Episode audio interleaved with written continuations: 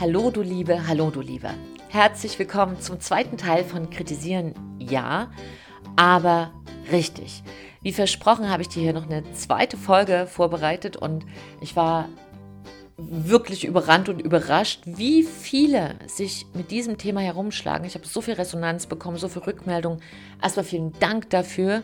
Und ich freue mich, dass ich ein Thema hier habe, wo ich sozusagen den Nagel auf den Kopf getroffen habe, um nochmal auch auf die Anekdote aus der ersten Folge anzuspielen. Wenn du noch nicht die erste Folge gehört hast, dann empfehle ich dir das, bevor du hier reinspringst.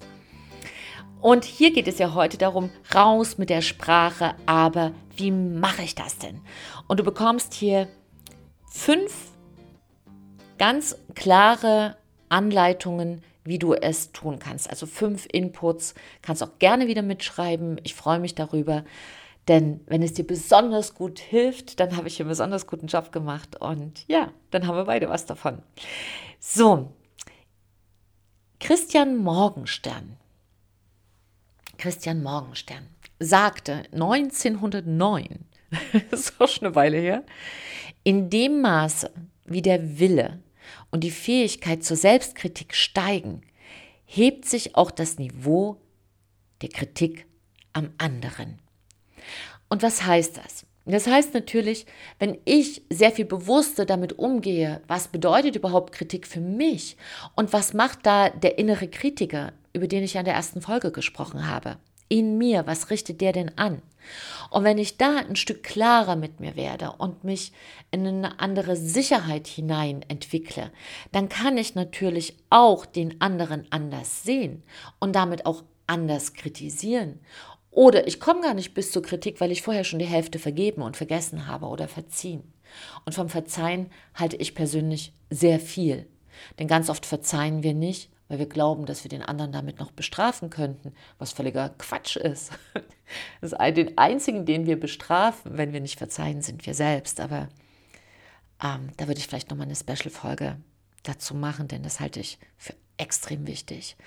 Und wenn wir hier beim Kritisieren sind und bei der Frage raus mit der Sprache, aber wie, dann gibt es tatsächlich fünf Punkte, eine fünf Punkte Anleitung, wie du das auf alle Fälle für dich sehr viel besser machen kannst. Also überprüf das mal.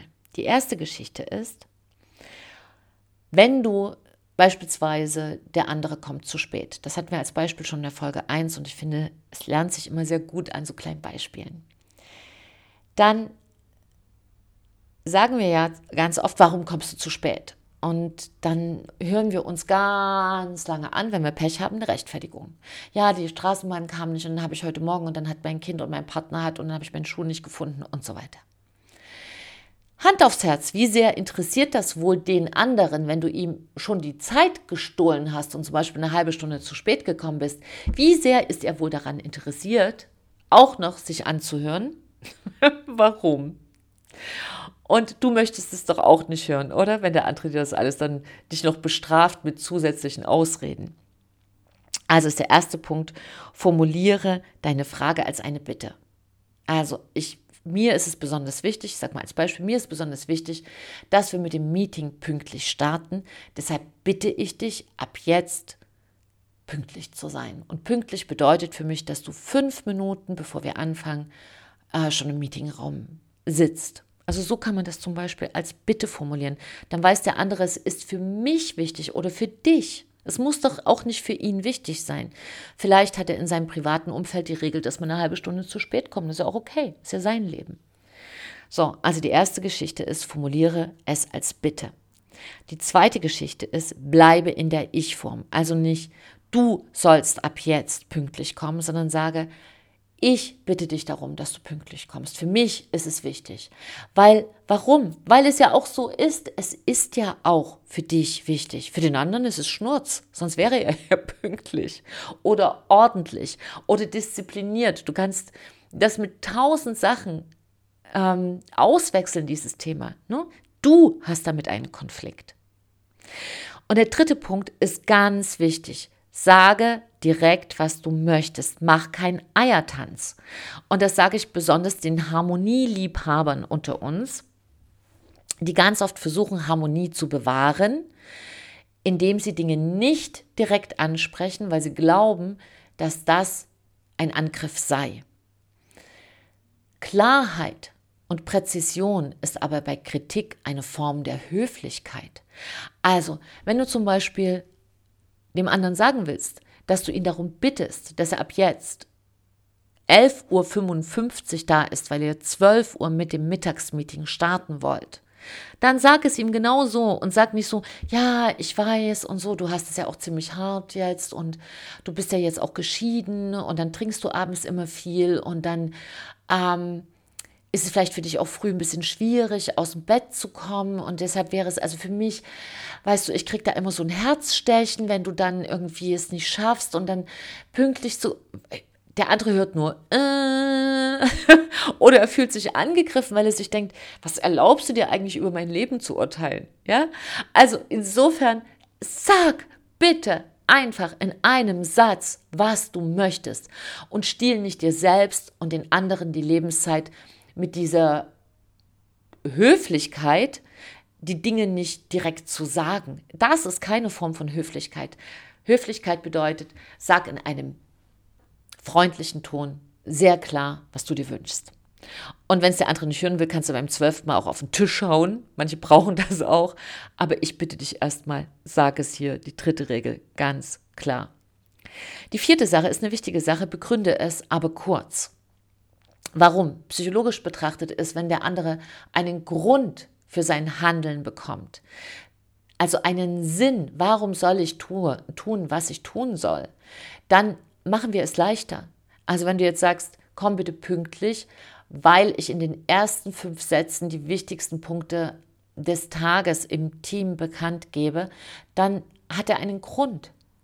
Wenn ihr sagt, irgendwie bitte sei pünktlich zum Abendessen, weil dann das Gericht noch heiß ist und es allen besser schmeckt, ist das auch ein Grund. Also versuche ganz kurz zu begründen und wirklich kurz heißt ein Satz und, und, und, und keine ganze Geschichte hinten dran. Also im Sinne von, komm bitte pünktlich zum Abendessen, weil dann ist das Essen noch heiß. Weil weißt du, früher im Mittelalter war das nämlich so. Und dann erzählen manche eine ganze Story. Und man weiß schon gar nicht mehr, was, warum sollte ich jetzt pünktlich kommen? Also bitte, mach's kurz. Und auch ganz wichtig ist der fünfte Punkt hier. Sprich bitte in einem freundlichen Ton, wenn du eine Bitte hast, und in höflicher Wortwahl. Wir haben einen großen Wortschatz, da steckt das Wort Schatz drin.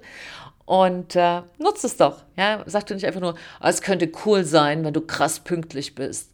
Okay, wenn der andere weiß, was du meinst. Aber tatsächlich die Art, wie du dich ausdrückst, sagt auch viel über dich selbst aus. Und es hilft deine Kreativität und sogar dem Finden von Lösungen, wenn du dein Gehirn mit gutem Wortschatz fütterst. Ja, mach es reich, mach dich selber reich, auch wortreich, weil in so eine Fülle zu leben macht das Leben einfach viel schöner. Und ganz wichtig ist aber auch neben einem Wortschatz, den du hier auch ausbreiten kannst, indem du ja mit schönen Worten sprichst, auch auf den Tonfall zu achten. Und Tonfall ist ja ein Teil der Körpersprache, neben Mimik, also alles, was man im Gesicht zu sehen kann, Gestik, Sprache der Hände, deine Körperhaltung, wie du stehst, sitzt und so weiter. Und dem Körperabstand, wie viel Abstand nimmst du zum anderen ein. Und der Tonfall, also der Teppich, auf dem deine Worte surfen, äh, ist auch was ganz Wichtiges. Und da ist es ganz wichtig, dass du nicht jammerst oder nörgelst oder, na, also so, Mann, das ist total wichtig, dass du endlich mal pünktlich bist. Immer kommst du zu spät und ist total doof. Also das, da hört der andere der orientiert sich am Tonfall, weil die Körpersprache ist mächtiger als das gesagte Wort. Denn die Körpersprache haben wir schon viel, viel länger. Also in meinen Forschungen sehe ich auch rund um die Körpersprache immer wieder, dass das die universellste und mächtigste Sprache der Welt ist. Und natürlich solltest du die auch für die für das Anbringen konstruktiver Kritik nutzen, indem du einfach etwas auf einen schönen Tonfallteppich packst, weil der andere es dann auch viel besser annehmen kann. Denn Kritik, und das ist ganz wichtig, solltest du immer an einer Sache oder an einem Verhalten äußern, aber nicht an der gesamten Person. Also wenn du, wenn jemand zum Beispiel sehr unordentlich ist, dann kannst du sagen, dass du dieses, diesen Umgang, diesen Umgang mit den Papieren nicht so dass dir das nicht gefällt. Ne? Dass es einfach ähm, an der Stelle ein schlampiges Verhalten ist und dass du das auch nicht dulden möchtest, weil das einfach für alle anderen, die da mitarbeiten, eine Störung ist und, und das einfach das Produkt in seiner Qualität beschädigt. Aber das ist das eine, dass du sagst, das ist ein schlampiges Verhalten, aber du kannst daraus nicht machen, eine Schlampe. Verstehst du den Unterschied? Das ist einfach ein riesiger Unterschied, ob du jemanden als Schlampe bezeichnest oder ob du sagst, das Verhalten ist schlampig. Und an der Stelle machst du auch einen, würdest du auch einen Übergriff machen oder ich, wenn du es dann auf die gesamte Person überwirfst. Und das ist auch der Punkt, wo du einen Punkt setzen darfst, wenn der andere nicht mehr dein Verhalten kritisiert, sondern auf die Person sich stürzt. Und das ist dann einfach, wo du sagen kannst, hier ist ein Stopp. Ne, hier stelle ich ein Stoppschild auf. Ich überdenke mein Verhalten, aber wenn du es auf meine ganze Person wirfst, da möchte ich mich wirklich, ähm, ja, möchte ich wirklich sagen, hier ist ein Stoppschild und das darfst du dann auch.